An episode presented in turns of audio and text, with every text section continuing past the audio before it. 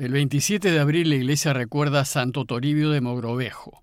Si desean saber de él pueden ir al aplicativo Reflexiones del Evangelio. Y el jueves de la tercera semana de Pascua, el Evangelio que toque es el de Juan 6, 44 al 51. En aquel tiempo dijo Jesús a la gente, Nadie puede venir a mí si no lo atrae el Padre que me ha enviado, y yo lo resucitaré el último día. Está escrito en los profetas, serán todos discípulos de Dios. Todo el que escucha lo que dice el Padre y aprende viene a mí. No es que nadie haya visto al Padre, a no ser el que procede de Dios. Ese ha visto al Padre. Les aseguro, el que cree tiene vida eterna. Yo soy el pan de la vida. Sus padres comieron en el desierto el maná y murieron. Este es el pan que baja del cielo para que el hombre coma de él y no muera. Yo soy el pan vivo que ha bajado del cielo. El que coma de ese pan vivirá para siempre. Y el pan que yo daré es mi carne para la vida del mundo. Continuamos reflexionando en el discurso eucarístico del capítulo 6 del Evangelio de Juan. Y como ya les dije, se trata de un texto teológico complejo, lleno de simbolismos y que no es fácil de explicar. Lo que es claro es que a medida que vamos avanzando en las enseñanzas del discurso, el Evangelio nos va haciendo nuevas revelaciones y vamos profundizando en el sentido y significado de la Eucaristía. El texto de hoy tiene dos partes muy definidas. Una primera parte en donde el texto afirma el claro deseo que Dios tiene de que todos vivamos. Esta parte profundiza en el verso 34 que reflexionamos largamente el día de ayer. Yo soy el pan de vida. El que viene a mí no tendrá hambre y el que cree en mí nunca tendrá sed. Y la segunda parte, en donde Juan da un paso adelante en su instrucción acerca de la Eucaristía para enseñarnos qué tenemos que hacer si queremos vivir para siempre. Veamos la primera parte, es decir, el deseo que Dios tiene de que todos vivamos. En el verso 34, Juan nos ha enseñado que quienes no pasarán hambre ni pasarán sed son los que van hacia Jesús y creen en Él. Pero el deseo de Dios es que nunca nadie pase hambre y que nunca nadie pase sed. Es decir, que todos vivamos satisfechos y felices para siempre. Pero también sabemos que aquellos que vivirán para siempre sin hambre ni sed son los que se dejan atraer por el Padre y lo eligen. Bueno, pues así empieza el texto de hoy. Dijo Jesús a la gente, Nadie puede venir a mí si no lo atrae el Padre que me ha enviado. Además el texto nos dice que aquel que viene a Él, atraído por el Padre, vivirá y vivirá para siempre, pues afirma, y yo lo resucitaré en el último día. Pero ¿Y quién es el que es atraído por el Padre? Dice el texto, todo el que escucha lo que dice el Padre y aprende, viene a mí. Todo aquel que es movido por el deseo de hacer lo correcto, de no sacar ventaja de los demás, de no aprovecharse de las necesidades de los otros, de dar una mano, es decir, todos aquellos que viven con deseos de hacer el bien, son los que escuchan al Padre y aprenden de Él. Bueno, pues estos son los que buscan a Jesús y tienen deseo de estar con Él. Pero lo extraordinario de este pasaje es que el Padre atraerá a todos, pues el Padre quiere que todos se beneficien de la vida eterna. Él no discrimina ni tiene sus preferidos, Él nos, nos quiere a todos, buenos y malos, justos y pecadores, amigos y enemigos, y nos quiere con un amor total. Y a ese propósito, Jesús cita al profeta Isaías 54:13 y dice, Está escrito en los profetas, todos serán discípulos de Dios. En ese pasaje de Isaías, el profeta anuncia la nueva Jerusalén, una Jerusalén de paz, en donde todos seremos hermanos. Anuncia un mundo nuevo, renovado, en donde todos viviremos felices. Y el deseo de Dios es que toda la humanidad participe de este mundo renovado pues Dios quiere que todos vivamos para siempre sin hambre ni sed. Pero si bien el deseo del Padre es que todos vivamos, la última palabra la tenemos nosotros, pues somos nosotros quienes decidimos si queremos o no queremos vivir para siempre.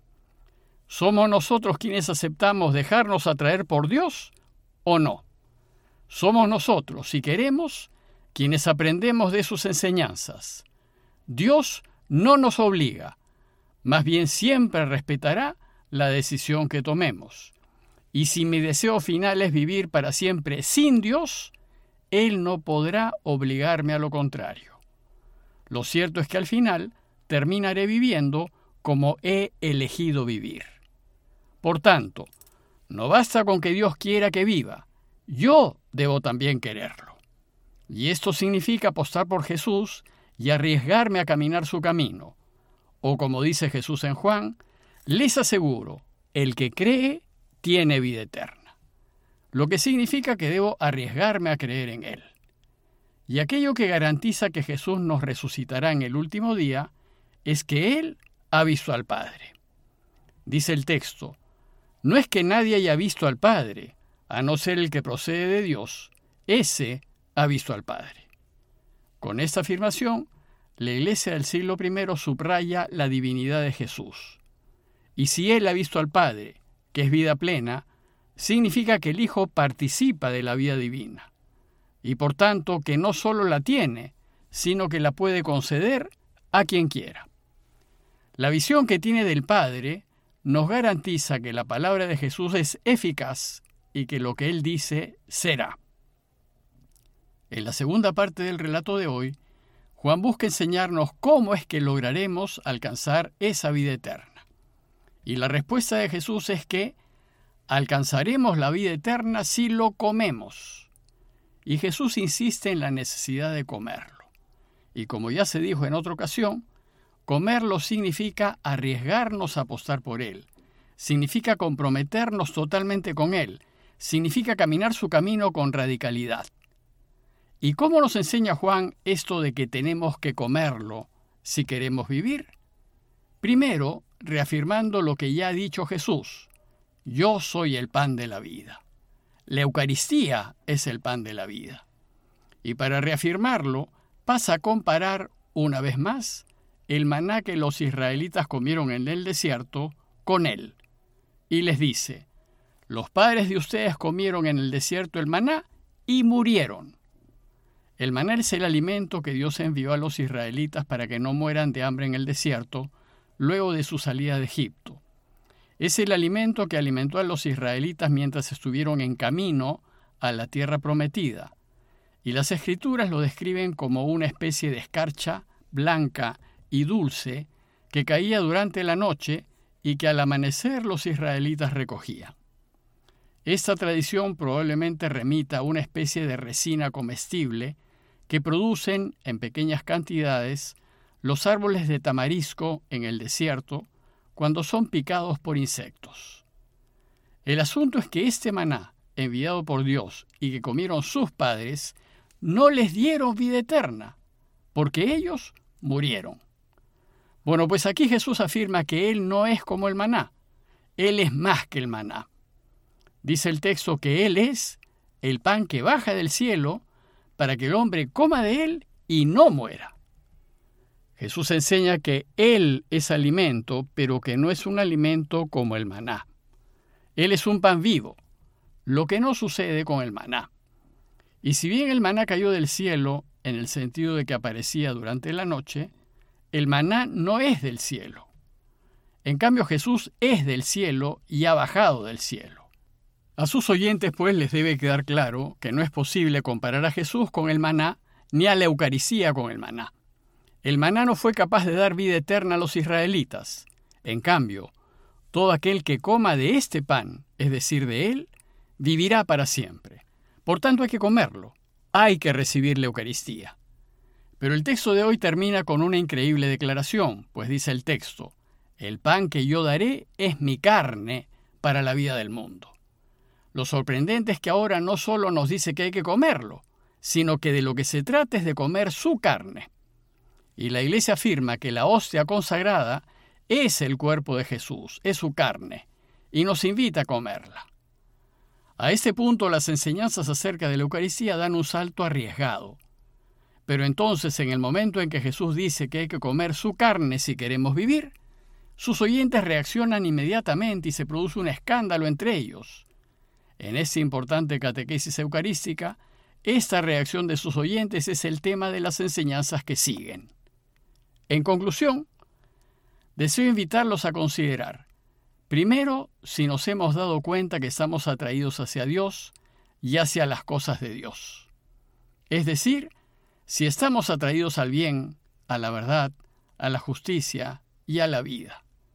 Y si nos damos cuenta que somos atraídos por Él, entonces nos emocionaremos y alegraremos con el triunfo del bien, con la prevalencia de la verdad, con que se alcance siempre la justicia, con que el mundo camine rectamente y no se haga daño a nadie. Si estamos atraídos a todo esto, significa que estamos atraídos hacia Dios. Y segundo, considerar si mi deseo profundo es vivir para siempre, y si me siento atraído a acercarme a aquello que me dé esa vida eterna. Es decir, si me siento dispuesto a entregarme, a comprometerme, a adherirme a Él y a caminar con Él, es decir, a comer de Él. Pidamos a Dios su ayuda para dejarme atraer por Él y para desear estar con Él y así vivir para siempre.